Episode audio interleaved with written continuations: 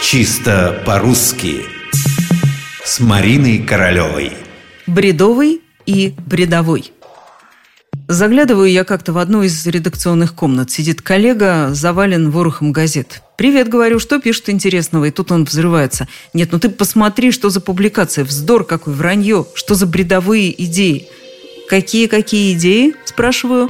«Бредовые», – не унимается коллега. «Бредовые идеи». А что, я так всегда говорю. Тут пришло время мне задуматься, потому что сама я произносила это слово по-другому – «бредовые». Благо словарей много, хороших и разных, докопаться до истины не проблема. Наш первый источник – словарь ударений Резниченко. Что мы там находим? Ура, мой вариант. Бредовый. И никаких сомнений. Следующий источник – орфоэпический словарь под редакцией Аванесова. Тут пришло время радоваться моему коллеге, потому что словарь на первое место по значимости ставит вариант «бредовой». Впрочем, бредовый тоже есть. На втором месте. Рядом с этим вариантом помета допустима. Значит, такое ударение в рамках литературной нормы.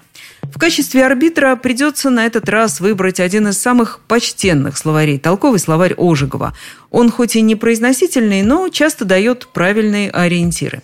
Так вот, у Ожегова на первом месте тоже стоит бредовой. О чем это говорит? Скорее всего, о том, что именно это произношение раньше было нормой а более привычные нам бредовый – разговорным вариантом. Однако, как это часто бывает, разговорный вариант все более вытеснял прежнее произношение. На первое место в последние лет 20 стало выходить именно ударение «бредовый», это и зафиксировал словарь ударений для работников радио и телевидения. Сейчас это словарь ударений Агеенко и.